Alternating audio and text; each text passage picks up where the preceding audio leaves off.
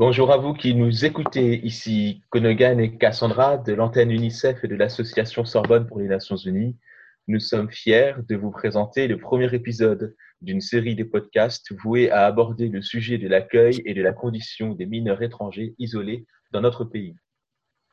Nous avons déjà publié un court podcast introductif, mais rappelons maintenant que celles et ceux qu'on appelle en droit français des mineurs non accompagnés sont des jeunes personnes dont l'âge a été évalué à moins de 18 ans, qui se trouvent dans une situation d'isolement, donc de grande précarité et de vulnérabilité. Leur situation requiert normalement une prise en charge que l'État délègue au département. Nous souhaitons comprendre dans quelle mesure le droit et la volonté institutionnelle de l'État et des collectivités publiques correspondent justement aux besoins réels d'accompagnement des mineurs non accompagnés étrangers. Dans ce premier épisode, nous discuterons principalement de la loi et de son application par les pouvoirs publics. Nous avons pour nous éclairer l'honneur et le plaisir d'accueillir Madame Catherine Delanoë Daoud, avocate au barreau de Paris et co-responsable du pôle mineur isolé étranger de l'antenne des mineurs du barreau de Paris. Chère Madame, Pouvez-vous nous expliquer ce que la loi prévoit aujourd'hui relativement à la réception et à la protection des mineurs étrangers non accompagnés? Bonjour, bonjour à tout le monde. Euh, effectivement, il y a un dispositif qui est la loi de 2016 euh, qui euh, précise que, comme tout enfant, tout, tout, enfant doit être protégé tout, sur le territoire français. Concernant les mineurs non accompagnés, que personnellement, je préfère continuer à appeler les mineurs isolés étrangers, puisque le mot non accompagné, c'est vrai, est utilisé par les textes européens depuis plus de 15 ans, mais je trouve qu'en France, qu'en 2016, le ministre de la Justice a dit que désormais, on allait les appeler mineurs non accompagnés, je trouve que c'est un peu un, euphémisme qui masque la réalité de la situation de ces enfants. Parce que mineurs non accompagnés, je ne sais pas ce que vous en pensez, mais moi, ça me fait penser à un gamin qui va prendre l'avion et à une gentille hôtesse qui va s'occuper de lui. En mmh. réalité, pourquoi on les traite différemment? Pourquoi ils ont des textes spécifiques qui s'appliquent à eux et qui sont discriminatoires, il faut bien le dire, c'est pas parce qu'ils sont non accompagnés c'est parce qu'ils sont étrangers. Ils sont isolés étrangers. Et je me sens d'autant plus à l'aise de garder cette terminologie qu'en réalité, en droit français, dans le code, dans le code civil, dans le code de l'action sociale et des familles, on n'utilise pas non plus le terme, d'ailleurs, ni mineur non accompagné, ni mineur isolé étranger. On utilise le terme de mineur privé temporairement ou définitivement de la protection de sa famille. Donc, moi, j'aime bien continuer à les appeler mineurs isolés étrangers. Donc, la loi de 2016, qui est sur la protection de l'enfance de tous les enfants, euh, prévoit un dispositif particulier euh, pour les étrangers, à savoir qu'il faut d'abord qu'ils prouvent qu'ils sont mineurs. Donc, quand vous disiez tout à l'heure, euh, on parle de mineurs, ben non, d'abord, ils doivent prouver qu'ils le sont. Donc, les textes parlent du fait que le doute devrait euh, bénéficier, j'allais dire, à l'accusé, parce qu'on les traite quand même, on les considère un peu comme s'ils étaient, en gros, pour parler familièrement, des majeurs menteurs. eh bien, il faut d'abord qu'ils prouvent euh, qu'ils sont mineurs. C'est plutôt dans ce sens-là la charge de la preuve. Une fois qu'ils ont prouvé qu'ils sont mineurs, il y a des dispositifs de protection. Mais voilà la première réponse à votre première question. Il y a un système de protection, mais pour y entrer, il y a une porte qui n'est pas la même que pour les autres. D'accord. Vous avez parlé donc de ce changement de dénomination, passé de mineur isolé étranger à mineur non accompagné en mars 2016. Donc, y a-t-il donc vraiment une signification particulière à ce changement? Implique-t-il notamment l'absence de statut juridique propre mineurs isolés étrangers qui permettrait un meilleur accompagnement et non euh, euh, cette considération euh, dont vous parlez, qu'il s'agirait de majeur menteur. Donc ce, serait, ce changement est une mauvaise chose pour vous le changement, en fait, n'a rien changé du tout. C'est qu'une terminologie qui, en fait, ne s'applique pas, hein, puisque dans les codes, on ne parle pas de, ni de mineurs non accompagnés, ni de mineurs isolés étrangers. Ce qui est important de savoir, c'est que euh, la loi, en fait, pour parler euh, vraiment de façon résumée, la loi, elle est très bien. La loi sur la protection de l'enfance qui prévoit pour les mineurs isolés étrangers, euh, enfin, pour les mineurs privés définitivement ou temporairement de la protection de leur famille, un dispositif de protection, si on l'appliquait elle serait bien il y a un dispositif d'évaluation, c'est normal, je dirais, on peut comprendre puisque, comme vous le savez, en France, le système, c'est que la protection de l'enfance, c'est les départements, c'est décentralisé, les départements l'exercent. Mais bien sûr qu'il ne s'agit pas de protéger euh, par le département des gens qui ne sont pas mineurs. Donc là, il y a une logique. Mais cette loi a mis en place un processus d'évaluation qui consiste en un entretien d'évaluation qui, qui est supposé être harmonieux sur l'ensemble du territoire français, parce qu'effectivement, c'est d'application départementale mais avec un texte de base qui est cette loi du 14 mars 2016 qui prévoit un entretien d'évaluation avec des items très précis, des rubriques sur lesquelles le jeune doit être interrogé, questionné de façon bienveillante, est-il précisé. Donc j'aimerais bien, comme vous, vous aviez l'air de l'imaginer, que ce soit dans un but plus protecteur, mais il se trouve que l'expérience montre que quels que soient les départements en France, euh, c'est pas dans un but, c'est pas tout à fait bienveillant la façon dont sont menés ces entretiens d'évaluation. Déjà, chaque département euh, fait évaluer les mineurs par qui il veut. Soit c'est l'aide à l'enfance elle-même dans un premier temps, qui avait des éducateurs qui voulaient bien se charger de ça. Après, il y a des éducateurs qui ont dit que c'était pas leur boulot et on les comprend. Ils sont pas là pour euh, débusquer euh, des gens qui voudraient profiter indûment de la protection de l'enfance. Et puis, il y a des départements qui ont confié, qui ont délégué euh, cette fonction d'évaluation à un autre organisme. Alors moi, étant avocat à l'antenne des mineurs du barreau de Paris, je peux plutôt, euh, je suis plutôt compétente pour vous parler de Paris et euh, je peux donc euh, vous expliquer qu'à Paris, au départ, c'était France Terre d'Asile qui menait ces entretiens, qui avait organisé cela. Maintenant, c'est la Croix-Rouge française qui, depuis 2016, a mis en place un organisme qui s'appelle le DEMI, dispositif d'évaluation des mineurs isolés étrangers. Vous voyez, il s'appelle bien le DEMI lui aussi. Donc là, c'est à Paris, métro Couronne, parce que les jeunes, quand ils viennent nous voir, ils nous disent on a été à Métro Couronne.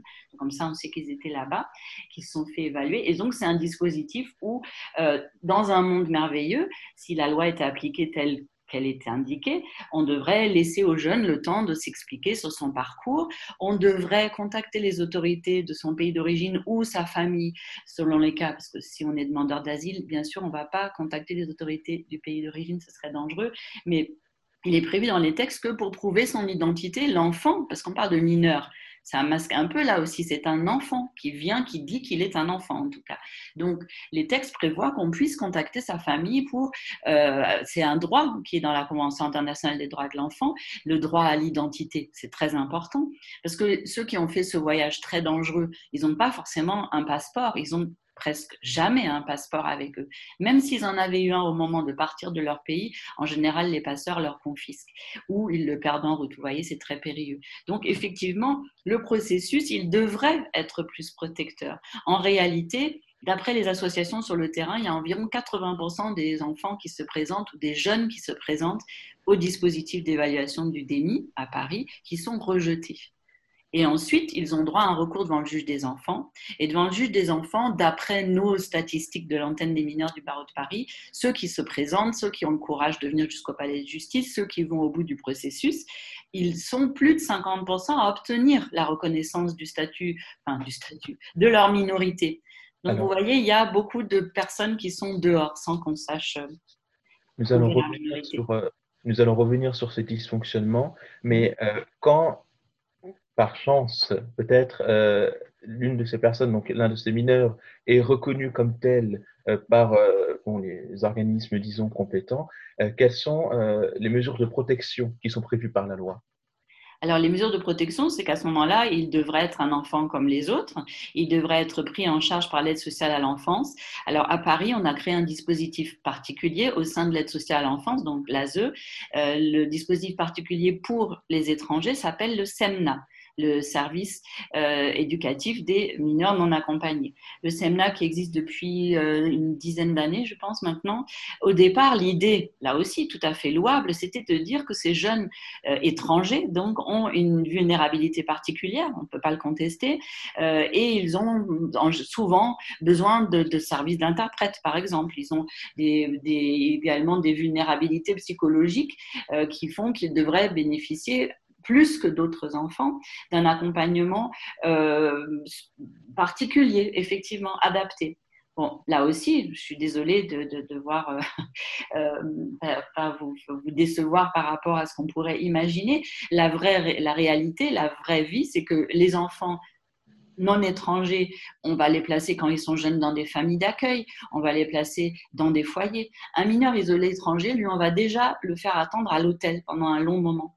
J'ai beaucoup de clients, même je parle de ceux, hein, comme vous le disiez, qui ont été évalués mineurs. C'est bon, on les croit, euh, ils ont 15 ans, ils ont 16 ans, ils ont 17 ans, ils ont droit à une protection. Ils vont pas aller dans les mêmes foyers que les enfants non isolés étrangers.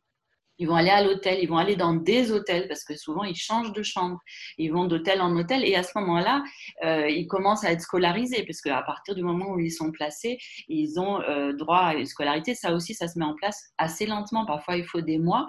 Mais il y a des jeunes qui sont à l'hôtel pendant qu'ils sont euh, scolarisés et parfois l'école n'est pas juste à côté de l'hôtel. Et puis un jour, enfin, on va les emmener dans un foyer mais ça va être souvent un, petit appartement, très bien, hein, en, semi-autonomie comme on dit, mais c'est des jeunes, je pense moi, qui ont au contraire besoin euh, d'être beaucoup plus entourés, au, moins aussi entourés que les non étrangers. Et c'est bien dommage qu'il y ait un dispositif on est très content qu'il existe. Et encore une fois, bien sûr, il faut regarder euh, l'aspect positif aussi, c'est qu'à Paris, contrairement à d'autres départements, hein, il faut quand même reconnaître les choses, ils prennent en charge les mineurs, on ne les laisse pas dans la rue. Une fois qu'ils sont évalués mineurs, ils ne sont pas dans la rue. Alors, je, préférerais qu'ils soient dans des foyers un peu mieux outillés. Il y a des associations euh, qui euh, gèrent pour l'aide sociale à l'enfance des, foyers qui sont vraiment avec très contenants, avec des, des suivis éducatifs vraiment exceptionnellement de très grande qualité, mais c'est trop rare. D'accord, merci beaucoup. Et du coup, on se demandait comment, euh, selon vous, les pouvoirs publics devraient-ils s'organiser pour appliquer la loi? Qu'en est-il euh, réellement en fait? Oui, j'ai appris depuis euh, quelques années euh, d'expérience que finalement, c'est pas très cher de, euh, si j'ose dire, de, promulguer une loi. on peut toujours faire des effets de manche, on peut toujours faire des effets d'annonce, dire voilà, c'est merveilleux, on a un dispositif de protection, etc. Le problème, et on le voit aussi dans le nouveau code pénal pour les, de la justice des mineurs, on voit qu'il y a des annonces et après, ce qui manque, c'est toujours le même problème ce sont les moyens. Et les moyens, moi je vous le disais tout à l'heure, le dispositif de 2016 moi, sur le papier, je le trouve très bien. On était plutôt content. Mais dans l'application, on manque juste cruellement de moyens. On manque de moyens et on manque d'éducateurs. Et je voudrais vraiment saluer cette profession. Ce sont des gens qui font un métier, euh, je trouve, euh, trop méconnu, qui font un travail de longue haleine euh, sur le terrain. Il n'y a pas de résultat tout de suite immédiat. mais comme pour tous les enfants, il faut parfois être patient. Et c'est un travail extraordinaire que font les éducateurs. Mais ils n'ont pas euh, assez d'éducateurs, ils n'ont pas assez de foyers euh, qui, qui, sont euh, actuellement, il n'y a pas assez de, de moyens mis à la disposition de l'ensemble, d'ailleurs de l'ASE. Hein, je ne parle pas que des mineurs isolés étrangers. Et là-dessus, je voudrais aussi, parce que souvent on entend par-ci, par-là, euh, l'idée qu'il y aurait de plus en plus de mineurs euh, étrangers qui arrivent et on parle de flux, de stock, enfin des mots épouvantables pour parler d'enfants. Et euh, il faudrait quand même raison garder de quoi parle-t-on? Nous sommes un pays de 66-67 millions d'habitants. Je crois que nous avons à peu près 15 millions de mineurs en France. Savez-vous combien de mineurs bénéficient d'une mesure de prise en charge de, par l'ASE en France? Ils sont environ 300 000, tous mineurs confondus. Sur les 300 000, combien y a-t-il d'étrangers, de mineurs isolés étrangers? Même pas 25 000. Donc, vous voyez, on parle de 10% de jeunes étrangers pris en charge par la France. Donc, c'est pas comme si c'était insurmontable. Oui, l'ASE, c'est l'aide sociale à l'enfance. Donc, il s'agirait, donc, vous, d'un manque de volonté politique. Oui, je pense qu'il s'agit d'un manque de volonté politique. Alors certes, on a un secrétaire d'État à la protection de l'enfance qui a aussi indiqué qu'il allait faire beaucoup de choses.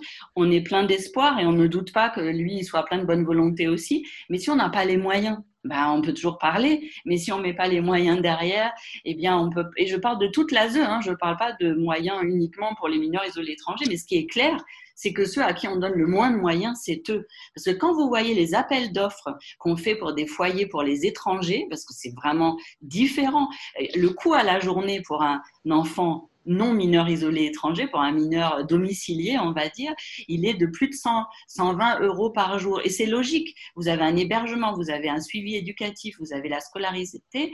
Pour un, il y a des appels d'offres pour les MIE ils sont à 23 euros par jour. Vous faites quoi avec 23 euros par jour? Vous, vous dormez où avec 23 euros par jour? Vous mangez quoi? Et vous avez quoi comme suivi éducatif? Donc oui, moi je, à Paris, c'est pas ce, tarif-là. Je parle d'appel d'offres, je parle sur tout le territoire français, mais je constate moi euh, qu'effectivement on les met dans des hôtels Formule 1, les mineurs isolés étrangers, euh, qu'on leur donne à manger souvent des kebabs. Euh, il y en a qui n'en peuvent plus de manger kebab matin, midi et soir.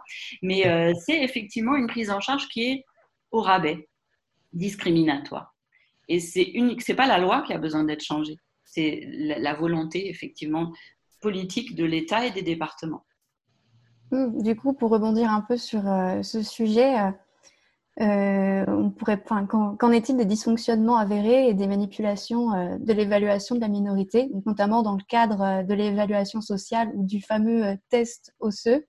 Mmh euh, manipulation, ce serait un peu fort comme mot, mais euh, l'évaluation, en fait, c'est sur un faisceau d'indices. Donc, on a le DEMI à Paris qui fait l'évaluation. Là, on est dans l'entretien d'évaluation. Si le jeune a des papiers, des documents d'état civil, il peut les remettre euh, à ce moment-là à l'évaluateur et puis c'est transmis au parquet. C'est le parquet qui décide de placer euh, dans un premier temps dans l'urgence euh, l'enfant.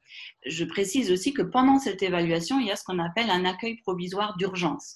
Donc tout enfant qui se présente au DEMI et qui demande à être évalué n'est pas laissé à la rue. Il est mis dans un accueil provisoire d'urgence, l'APU, pendant quelques jours. Parfois, c'est juste une nuit. Parfois, euh, c'est trois nuits. Parfois, c'est une semaine. En ce moment, avec la période de confinement, il faut quand même dire que Paris ne laisse pas les enfants à la rue. C'était le cas avant. Ce qui fait que nous, avocats de l'antenne du barreau de Paris, avons fait un signalement en février 2018, un autre cette année en 2020, un signalement, ça veut dire, on écrit au procureur de la République pour dire il y a des enfants en danger à la rue. Là, actuellement, en période de confinement, euh, la mairie de Paris, le département et euh, la mairie de Paris a une double casquette, hein, ville et département a mis en place euh, des, ils sont à l'hôtel, ils sont, ils ont été dans des gymnases à un moment, mais en tout cas, ce qui est clair, c'est que pendant l'évaluation, personne n'est dehors. Même là actuellement, au-delà de, des cinq jours prévus par la loi.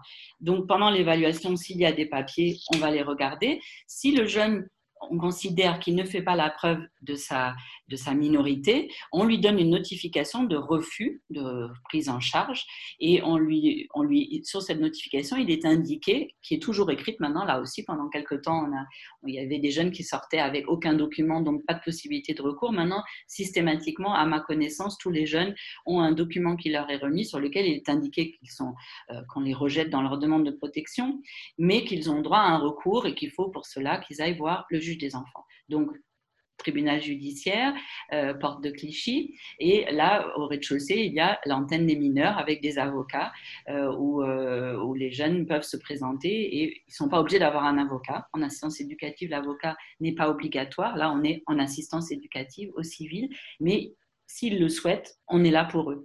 Et euh, il y a des associations aussi qui font les recours. Il y a euh, plusieurs associations et puis il y a des, donc nous, avocats, tous les jours, pour tous les mineurs, il y a une permanence tous les après-midi de 14h à 17h et euh, mardi matin et vendredi matin également pour spécifiquement pour les mineurs isolés étrangers mais ils peuvent venir tout le monde peut venir tous les après-midi en ce moment, confinement, c'est par téléphone. Mais en tout cas, voilà ce qu'on fait. On fait une saisine du juge des enfants. Et là, devant le juge des enfants, on va apporter l'entretien d'évaluation. Euh, qui est dans le dossier. On va avoir la décision, enfin qui doit être dans le dossier, sinon la réclamer. Et dans ce, compte rendu d'entretien d'évaluation, on va voir sur quelle base le DEMI et l'aide sociale à l'enfance ont décidé que ce jeune n'était pas mineur.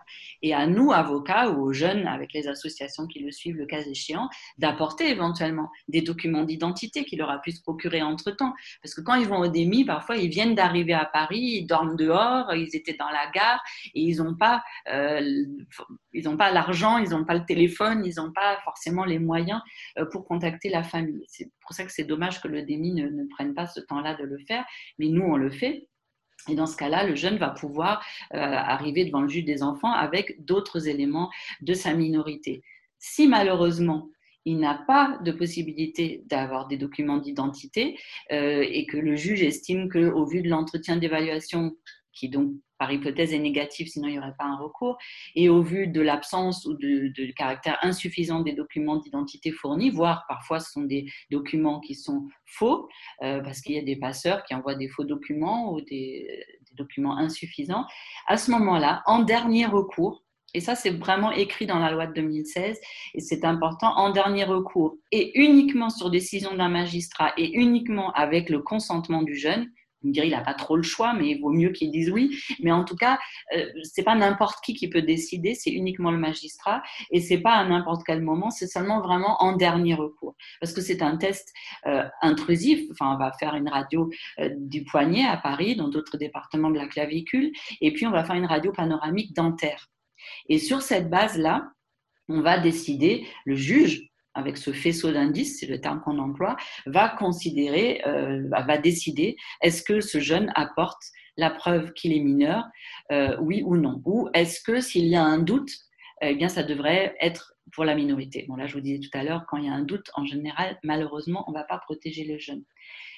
Le fait est que ces tests d'âge physiologique, donc osseux et dentaire, euh, sont, euh, ne sont pas fiables. C'est pas moi qui le dis, c'est pas les avocats qui le disent, euh, ce sont les autorités scientifiques, ce sont les plus hautes autorités médicales qui indiquent qu'il y a une marge d'erreur très importante et qui peut aller jusqu'à deux ans.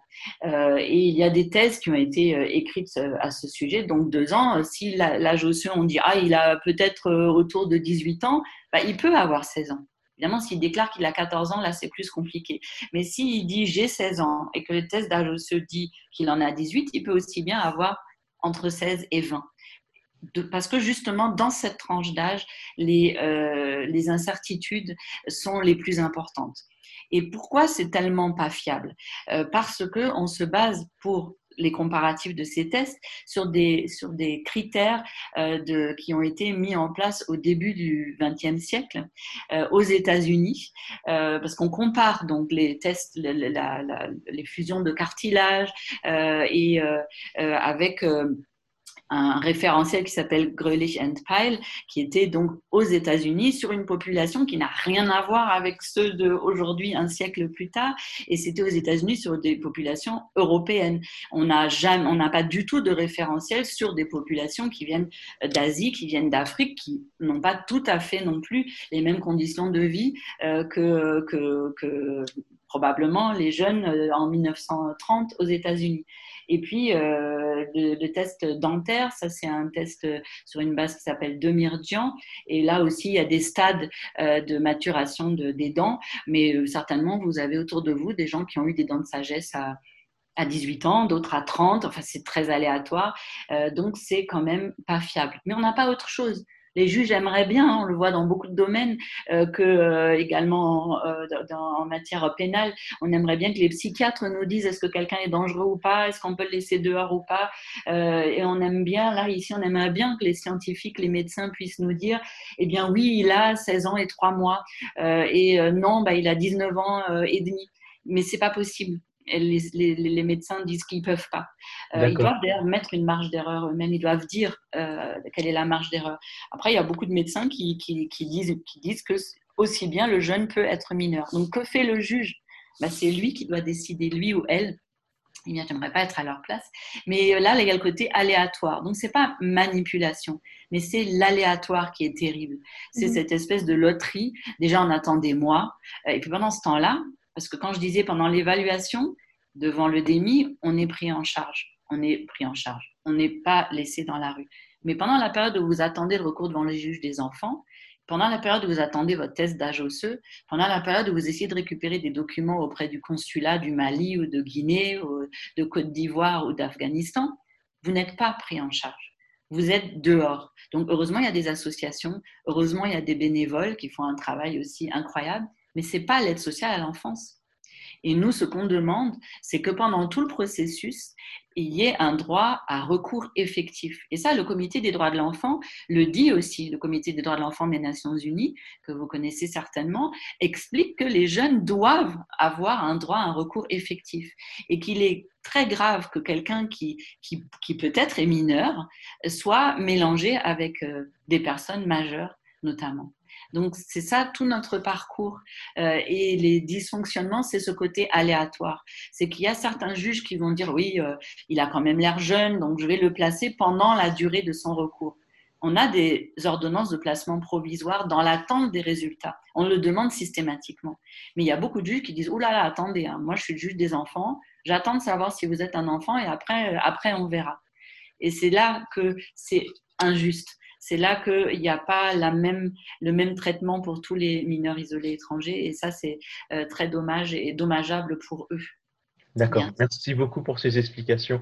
Euh, voudriez-vous maintenant nous parler en quelques mots de votre propre expérience en tant qu'avocate relative à, la réception et à la protection en France euh, des mineurs isolés étrangers?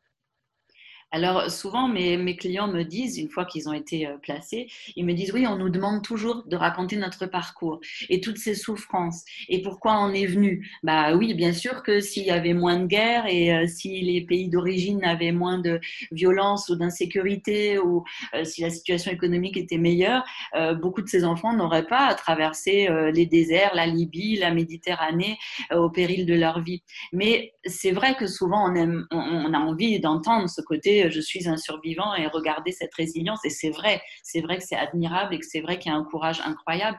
Mais ce que je voudrais dire aussi pour, euh, euh, pour eux, parce que souvent eux et elles, il y a beaucoup plus de eux, parce qu'il y a 97% de garçons hein, qui, qui, arrivent jusqu'ici. Les filles, on les envoie euh, moins, moins heureusement pour elles, euh, dans ces, dans ces terribles parcours. Mais ils me disent souvent, j'aimerais bien, donc je le fais pour eux aujourd'hui, j'aimerais bien que vous disiez, maître, qu'on euh, on réussit et c'est vrai qu'on réussit. Ceux qui sont placés, ils ont des parcours difficiles, mais heureusement, je disais, toi, il y a des éducateurs qui font un travail remarquable aussi au quotidien. Et il y en a plein beaucoup euh, qui ont des diplômes. Euh, il y en a beaucoup qui ont des CAP. On est bien content d'avoir des jeunes qui sont aides-soignants, des jeunes qui font de la chaudronnerie, des jeunes qui font de la mécanique, euh, des jeunes qui font de la menuiserie. J'ai des clients qui ont le bac avec mention bien, alors qu'ils sont arrivés en France sans parler le français. J'ai un jeune qui est en prépa, euh, maths sup, maths p, à, à Amiens, qui n'a jamais été pris en charge, lui, en l'occurrence. Mais pour vous dire que c'est des jeunes qui ont un potentiel, euh, comme tous les jeunes, hein, euh, mais pour que la personne grandisse, il faut qu'elle soit bien entourée, il faut qu'elle soit euh, valorisée et qu'elle puisse être dans un environnement qui est protecteur. Donc, bien que euh, souvent on les mette à l'hôtel, bien que souvent on les laisse tout seuls euh, dans, des, dans des foyers euh, ou dans des chambres en semi-autonomie, c'est des jeunes qui ont des parcours de réussite. Alors oui, ils vont pas, on va pas leur permettre de faire des études très très longues parce qu'il faut qu'ils soient vite autonomes. Et ça, je voudrais dire aussi, c'est que d'après ce qu'il me semble, hein, dans les statistiques françaises, les jeunes quittent et deviennent leur, le domicile familial et deviennent autonomes vers 24 ans à peu près en moyenne. Ces jeunes-là, on leur demande d'être autonomes très très vite. On leur demande de préférence de déjà se prendre en charge financièrement à 18 ans. Il y a des jeunes dans toute la France à qui on dit à 18 ans, bon anniversaire, c'est bon, tu es adulte, va-t'en, sors du foyer, c'est bon, la prise en charge se termine. Alors, il y a des aides qu'on appelle des aides jeunes majeurs.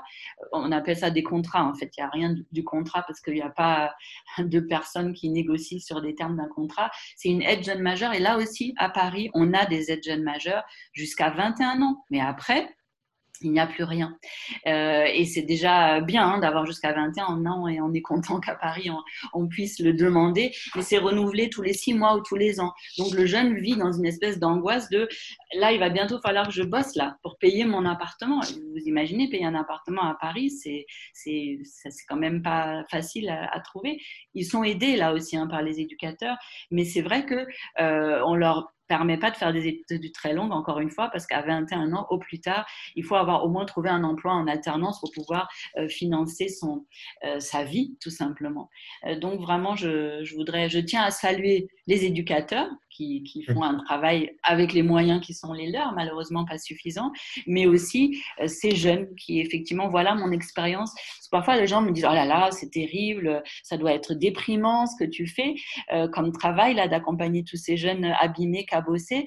En fait, c'est des jeunes qui ont surtout un courage incroyable et une, énergie qui, nous donne une, leçon de vie, en fait, une leçon de survie d'abord et puis de vie ensuite, et euh, dont on devrait s'inspirer. Et ce sont des jeunes dont la France peut être fière de tout ce qu'ils font. Ils demandent que ça, hein, de payer des cotisations sociales, de payer des impôts, de trouver une place. Tout le monde a besoin d'avoir une place, et eux aussi. Et c'est important de pouvoir la leur donner parce qu'ils ils nous, ils nous le rendent bien. Ben, merci beaucoup pour ces mots. On va un peu plus parler d'actualité maintenant. Euh, brièvement, on voulait savoir qu'est-ce que vous pensiez euh, du lancement d'une stratégie européenne pour la protection de l'enfance de 2021 à 2024 Et euh, est-ce que l'État français sera-t-il vraiment contraint à revoir la loi ou son application réelle? Eh bien, pour être tout à fait honnête, c'est vous qui m'avez appris que cette stratégie existait. D'accord. je ne savais pas. Et du coup, j'ai même appris qu'il y en avait une avant, euh, sur la période précédente. Et ben, écoutez, je voilà, hein, je voudrais pas être désagréable, mais j'en ai pas trop vu la couleur, enfin où j'étais pas au courant. Alors donc, je me suis renseignée grâce à vous. J'ai appris qu'on avait une stratégie de l'Union européenne 2021-2024, dont sur les domaines suivants, très intéressant. Premier domaine, les droits des enfants les plus vulnérables. Alors je me dis formidable, allons-nous euh, profiter de cette, euh, de cette stratégie pour euh, avoir une protection plus importante pour les mineurs isolés étrangers qui sont les plus vulnérables? Bah, Écoutez, ce serait merveilleux, j'aimerais bien. la prévention de la violence et la lutte contre celle-ci, idem, j'aimerais bien savoir ce que ça va donner et la promotion d'une justice adoptée, adaptée aux enfants. Je suis désolée, hein, c'est des très jolis mots, mais on a besoin de savoir ce qui est derrière tout ça. Et j'en profite pour vous dire que très souvent, parce que c'est important, je trouve, de le savoir, on fait un amalgame, on parle de mineurs, on entend parler euh, de mineurs euh, qui sont euh, violents, etc. Je dis ça parce qu'on parle de la prévention de la violence. je trouve que nous, institutions, on exerce une grande violence contre eux en les laissant arriver comme ça sur le territoire, en les laissant seuls. Mais je voudrais aussi préciser que, à mon sens, il y a, si j'ose dire, trois catégories de mineurs isolés étrangers. il y a ceux qui demandent une protection, et c'est ceux dont on parle depuis tout à l'heure.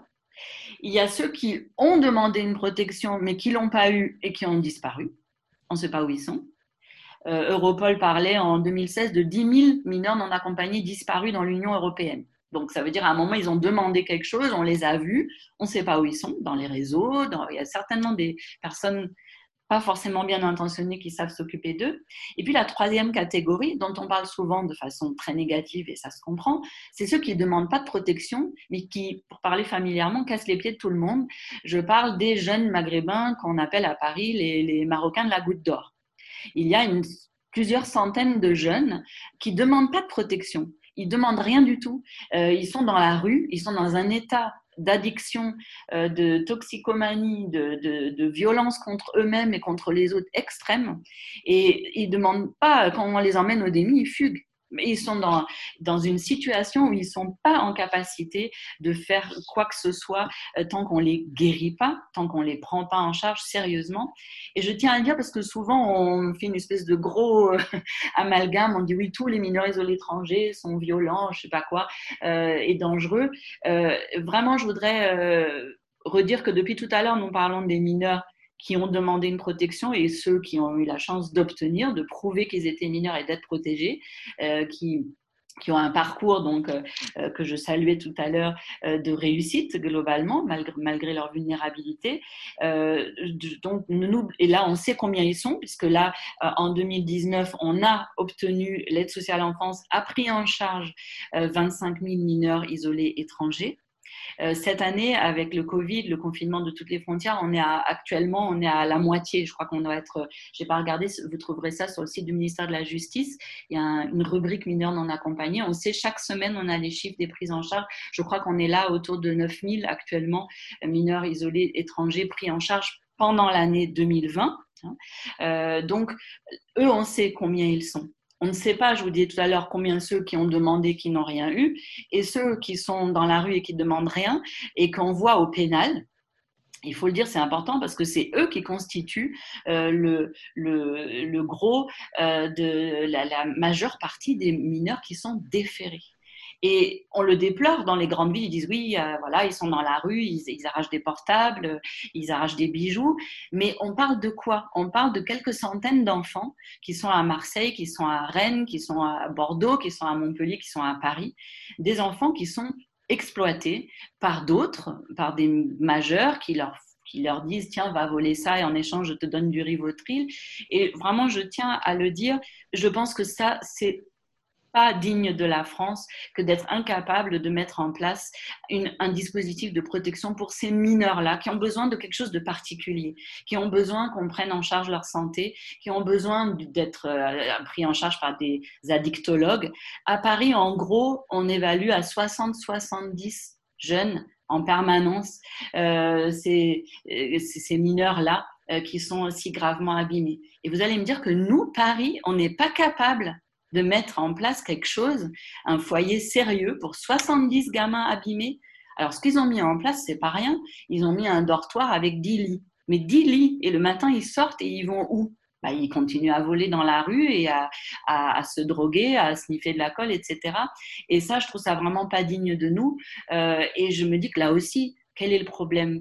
On attend depuis dix ans un foyer, qui devait s'appeler Kucha, un foyer qui ne devait pas être à Paris, un foyer qui devait être dans un endroit où les réseaux, où les adultes malveillants n'allaient pas les trouver, où on allait pouvoir les, les protéger. Ils ont le droit d'être protégés. C'est des enfants qui ont parfois 11 ans, 12 ans, 13 ans, et un parcours de rue, effectivement, qui fait que c'est vrai, il fut quand on les met dans un foyer normal, ce ne sont pas des enfants qui ont un parcours normal et il faudrait pouvoir créer quelque chose de particulier. Donc ça, vraiment, je tenais à le dire. Si dans cette stratégie européenne que j'ai découverte grâce à vous, euh, bon, l'État ne se racontera rien du tout parce que ce n'est pas des dispositifs contraignants, mais ça serait bien euh, effectivement que la France pense à, mettre en place quelque chose ils y pensent, mais ils le font pas. Et ils savent, on le demande, mais euh, on le demande depuis des années. Alors, rien ne sert de se plaindre en permanence, de dire qu'il y a des jeunes, décidément, oh là là, ils se droguent, et ils... mais faites quelque chose, bon sang.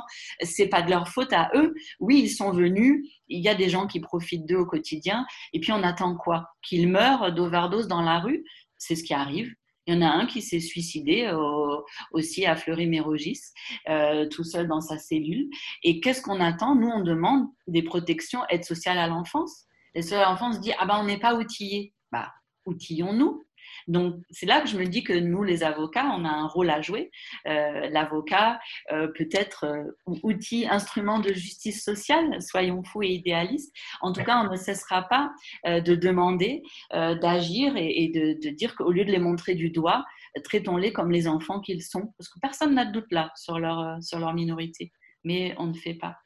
Dernière chose que je voulais vous dire aussi, c'est qu'il y a un autre outil qui est intéressant également, que certainement vous connaissez. Je parlais tout à l'heure du comité des, des droits de l'enfant eh bien, euh, il y a un, examen périodique de la France euh, et de tous les États de l'Union européenne euh, et, du, monde d'ailleurs. Et donc, voilà, je voulais vous dire que nous, à l'antenne des mineurs, nous avons pour la première fois écrit un rapport au Comité des, Nations Unies des droits de l'enfant dans le cadre de cet examen périodique et que nous avons particulièrement attiré. Notre rapport, c'était uniquement sur les mineurs isolés étrangers. Donc, on verra ce que la France répondra, puisque l'idée, là aussi, c'est rien de, contraignant, mais euh, l'idée, c'est que le, comité des droits de l'enfant euh, de l'Organisation des Nations Unies, c'est sur la mise en œuvre de la Convention internationale des droits de l'enfant, va poser des questions à la France. Et l'idée d'envoyer des rapports, c'est que le comité pose certaines questions. Donc j'espère, là aussi, euh, que grâce à cet outil, la, France sera un petit peu, euh, euh, voilà, obligé, non, mais fortement euh, motivé à faire quelque chose pour euh, aider tous les enfants et en particulier ceux-là qui, dont nous parlons aujourd'hui, les mineurs isolés étrangers les plus vulnérables. Merci coup, pour cette oui, mise en, en parlant de, de la Convention internationale des droits de l'enfant, est-ce qu'il faut aller plus loin que la ratification de celle-ci? Ou en quelques mots, est-ce que, enfin, au niveau juridique, on n'est pas spécialisé euh, en droit, mais est-ce qu'on pourrait ou devrait-on faire figurer euh, cette convention dans le bloc de constitutionnalité en France? Je ne pense pas que ça apporterait grand-chose. Je ne pense pas qu'on puisse le faire. Bon, je ne suis pas spécialiste en droit public, mais euh, c'est quand même dans notre préambule déjà de la Constitution, vous savez, euh, ce qui est le texte de l'ordonnance de, février 45. Et sur cette base, je me permets de relire cette phrase qui est magnifique du général de Gaulle. Euh, ça date un peu, certes, mais c'est bien l'état d'esprit et ce, qu'on devrait avoir euh, en tête encore aujourd'hui. cette phrase est la suivante il est peu de problèmes aussi graves que ceux qui concernent la protection de l'enfance, et parmi eux, ceux qui ont trait au sort de l'enfance traduite en justice. La France n'est pas assez riche d'enfants pour qu'elle ait le droit de négliger tout ce qui peut en faire des êtres sains. Ben, c'est encore d'application aujourd'hui. Donc euh, oui, bien sûr, formidable convention des droits de l'enfant. On s'appuie, dessus. Hein. C'est bien sur cette base-là que nous avons écrit, écrit ce rapport dans le cadre de l'examen périodique. C'est en prenant point par point la convention internationale des droits de l'enfant et la façon dont elle devrait être mieux appliquée. L'intérêt supérieur de l'enfant, euh, mais on s'en prévaut tout le temps, tout le temps. Mais on n'a pas besoin de le mettre plus que ça dans, dans la Constitution. C'est pas on a déjà ce qu'il faut. On a tous les, tous les outils juridiques, on les a. D'accord, merci. Alors, pour achever, voulez-vous euh, nous évoquer un petit peu euh, le site Infomi alors, Infomi, oui, c'est une plateforme qui existe depuis 10 ans, Info euh, mineurs isolés étrangers, Info MIE, vous trouverez sur Internet. C'est un site ressource euh, très important euh, pour nous avocats, pour tous les intervenants dans le cadre de la protection de l'enfance, parce que nous aide énormément. Hein. il y a énormément d'informations. Vous pouvez trouver tout, ce qui concerne les mineurs isolés étrangers sur ce site. Donc, si vous voulez aller plus loin, n'hésitez pas à aller sur ce site. N'hésitez pas à vous renseigner sur Infomi et, à, devenir membre si vous le souhaitez. Euh, lors du démantèlement de la jungle de Calais en, 2016, euh, nous avons avec Infomi mis en place un réseau d'avocats spécialisés euh, sur le sujet des mineurs isolés étrangers, parce que c'est un sujet transversal, si j'ose dire, parce qu'on parle d'enfants, on parle effectivement, il faut connaître un peu les pays d'origine, la situation géopolitique, s'intéresser au monde qui nous entoure. donc, avec Infomi, on a mis en place ce réseau, donc c'est il n'y a rien de particulier, c'est informel, mais ça nous permet de, quand un enfant est placé euh, à Paris par le juge, mais envoyé, parce qu'il y a un processus de répartition nationale spécifique aussi pour les mineurs isolés étrangers, il peut être pris en charge à Paris, mais on va dire, bah, comme on n'a pas de place à Paris, on va te mettre à Nantes ou à Bordeaux. Bah, ça nous permet d'avoir un avocat sur place aussi qui éventuellement pourra suivre euh, l'enfant, donc c'est important. Mais je voudrais donc Infomie accessible à tout le monde, mais euh, également je, je, dois aussi parler de l'antenne des mineurs, comme je vous ai dit tout à l'heure pour les jeunes.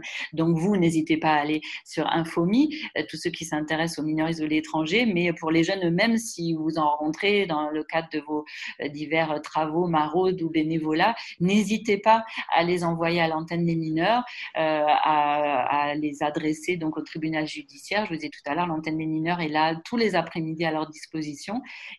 et le mardi et le vendredi matin. Euh, donc, euh, l'antenne des mineurs euh, du barreau de Paris qui a, qui a 180 avocats formés, spécialisés et dont on essaye, dont nous essayons dans le pôle que dont j'ai l'honneur d'être co-responsable, de conserver une formation continue parce que ça change beaucoup. Hein. Il faut être au courant de l'état civil de certains états d'origine, mais il faut aussi connaître le droit d'asile qui n'est pas assez utilisé en France. En France, on oublie, il n'y a que, euh, même pas, euh, je crois, cette année, on avait 800 mineurs qui ont demandé l'asile à la France. C'est rien du tout. Euh, il faut euh, que les jeunes soient mieux informés sur leur droit à demander l'asile en tant que mineurs. C'est même dans leur intérêt de le faire pour diverses raisons que je ne vais pas expliquer ici. Mais voilà, sur le site d'Infomi, vous trouvez tout ça. Les jeunes, envoyez-les donc à l'antenne des mineurs pour qu'ils connaissent leurs droits. C'est important d'avoir accès à ces droits, d'avoir cette information. Si on ne sait pas qu'on a droit à un avocat, bah, on n'en aura pas. On ne va pas le demander et on ne va pas nous en donner un en assistance éducative. C'est dommage, mais c'est comme ça. Et puis, je voudrais aussi euh, terminer en parlant d'une autre association qui s'appelle euh, la JAM. La JAM, c'est pour ceux qui ont été pris en charge par les soins d'enfance, euh, mais qui justement sont sortis en sortie sèche, comme on dit, vers 18 ans, 19 ans, ou qu'on n'a pas aidé pour avoir un titre de séjour, parce qu'à 18 ans, on a besoin d'un titre de séjour. Avant, c'est pas nécessaire. Mais après, il faut faire des démarches. Et là, à JAM, que j'ai l'honneur de présider, j'en profite quand même pour faire la pub de la JAM. On existe seulement depuis un an, mais l'année dernière, on a accompagné plus de 50 jeunes euh, dans leurs droits, dans leur juste pour les aider à accéder à leur droit à un logement On n'a pas le droit de les mettre dehors du jour au lendemain. On n'a pas le droit de l'interrompre leur scolarité en milieu d'année, alors qu'ils sont même s'ils sont majeurs. Et euh, ils ont droit à la santé, ils ont droit à une formation et euh, ils ont droit à ce qu'on les aide sur leur titre de séjour. Donc pour les jeunes qui ont été pris en charge à un moment ou à un autre dans, leur parcours par l'aide à l'enfance, qu'ils soient étrangers ou pas, hein, nous, ça nous est égal, nous, c'est tous les enfants euh, devenus majeurs ou sur le point de devenir majeurs. N'hésitez pas à avoir aussi sur notre site à Jam donc 2A, D, J, A, M, euh, pour euh, nous adresser ces jeunes qu'on sera ravis de pouvoir, euh, de pouvoir accompagner dans, dans ce parcours. Parce que, vous le savez peut-être, il semblerait, d'après les chiffres, qu'en France, un quart des SDF, des sans domicile fixe, des jeunes sans domicile fixe, un quart jusqu'à 30%, entre 25 et 30%, sont des jeunes qui étaient anciennement pris en charge par l'aide sociale à l'enfance. C'est insupportable de se dire ça. Ces jeunes les plus vulnérables on les a aidés à un moment dans leur parcours, on a dépensé du budget euh, de l'État ou des départements, mais ils se retrouvent à la rue. C'est un chiffre qui est insupportable et euh, c'est pour ça que ça aussi, c'est quelque chose sur quoi il faut intervenir, peut-être aussi dans cette stratégie européenne pour la protection de l'enfance. Bah, merci à vous, euh, Madame Delano et Daoud, de nous avoir accordé cet entretien. Ça nous a vraiment permis de mieux appréhender les enjeux juridiques autour de la situation des mineurs isolés étrangers. Et on espère que ce podcast permettra également à d'autres étudiants et étudiantes de comprendre cette problématique et surtout de, s'y intéresser. Et euh, pour traiter dans sa globalité euh, la situation des mineurs non accompagnés, nous vous donnons rendez-vous pour un deuxième podcast qui cette fois-ci aura pour sujet le contexte sociopolitique actuel en France, notamment en se penchant sur la stratégie nationale de prévention et de protection de l'enfance 2020-2022 du gouvernement français, et suivi d'un troisième et dernier podcast en compagnie de deux intervenantes d'Utopia 56, donc association qui vient en aide aux exilés et se bat pour faire respecter leurs droits. Donc l'antenne UNICEF de Sorbonne pour l'Organisation des Nations Unies vous remercie pour votre écoute et pour votre intérêt.